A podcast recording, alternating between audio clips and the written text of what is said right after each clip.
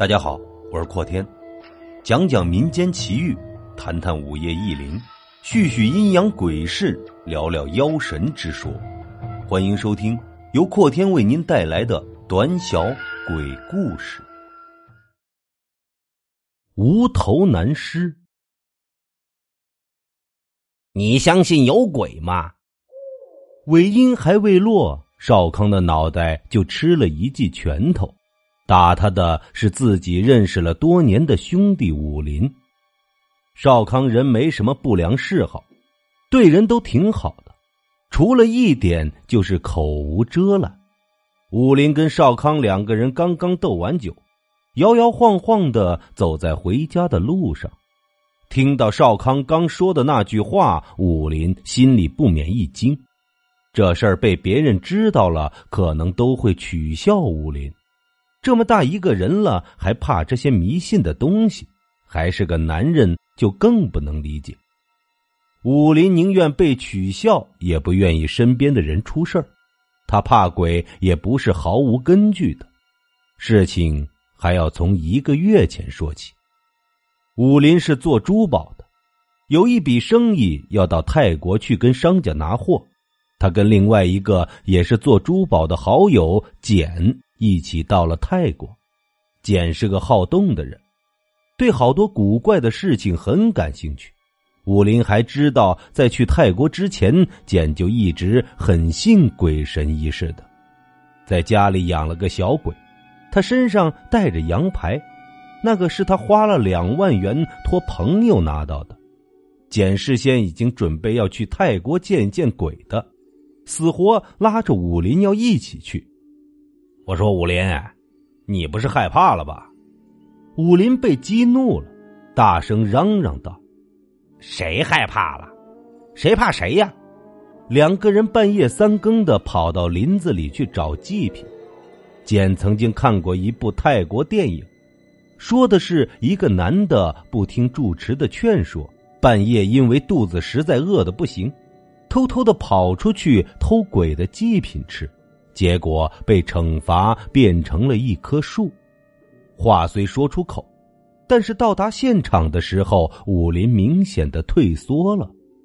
除了吃鬼祭品是大大的忌讳外，武林记得小时候在家里祭拜先人时，实在嘴馋贡品台上的饼干，手还没有拿到就被奶奶恶狠狠的训斥了一顿。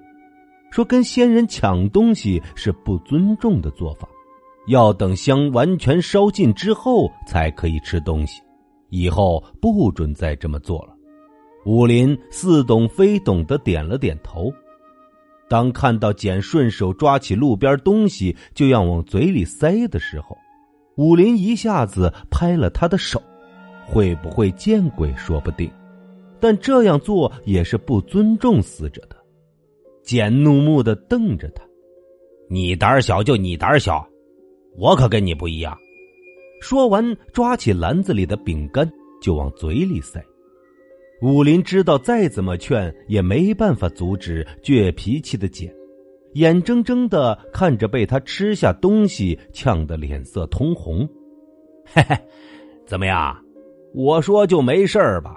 根本就没有鬼。武林跟简并肩回了酒店，打算夜里陪他。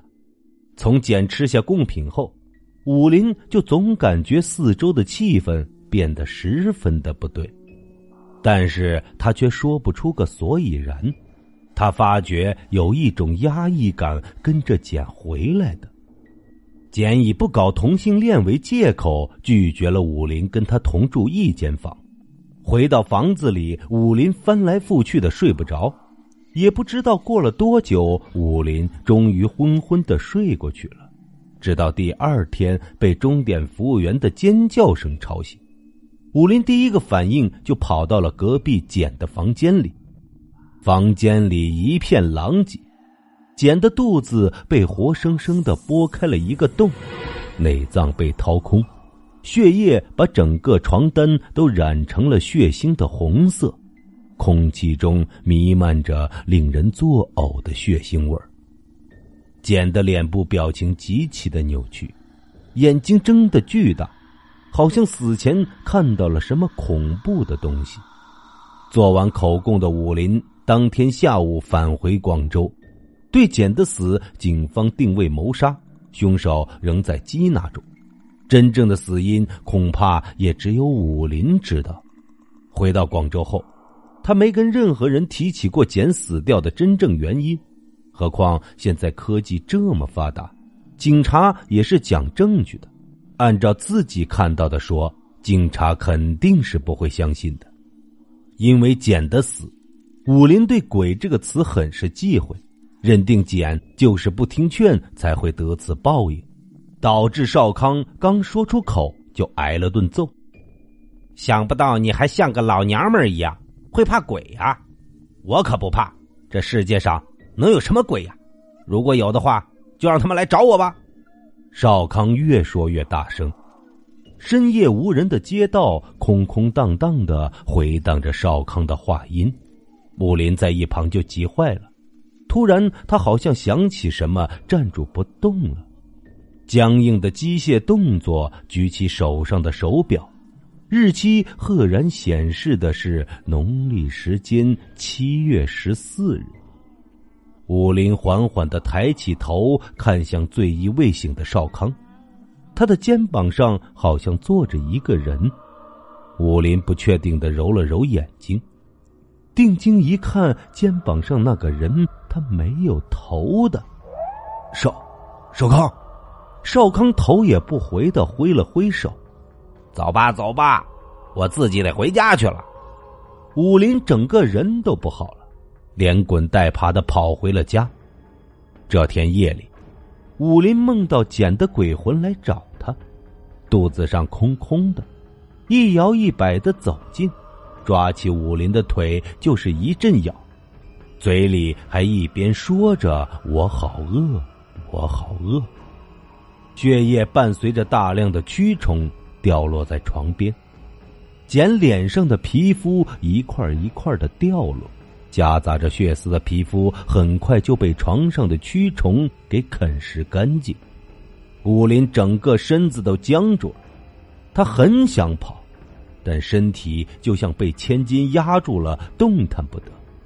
他看到的是简正在一口一口的把自己的腿啃得只剩下森森白骨，武林却丝毫没有痛楚，反而觉得越啃越精神。头部被一双手给摁住，武林眼神转移的瞬间看到了少康的模样。他突然间感觉脑子一片空白，脖子骨咔嚓一声，武林的头跟身体立刻分了家。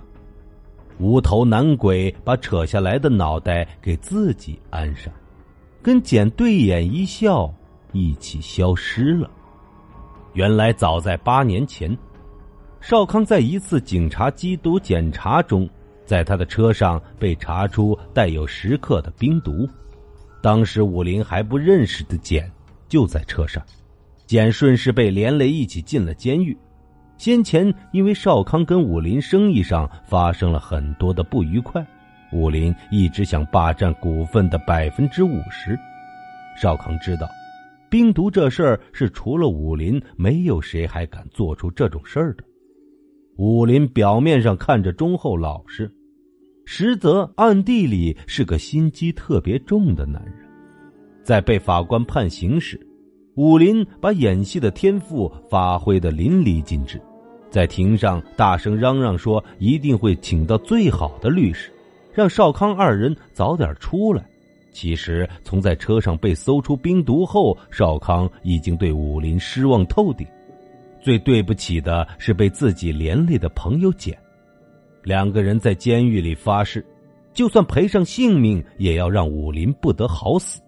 三天后，警局接到两起案件，有具男尸在桥边的水岸旁被发现，经过检验核对，死者名叫苏少康；另一具无头男尸体名叫王武林。原来，苏少康跟简。在死之前，已经把自己的性命出卖给恶鬼，来换取报仇的能力。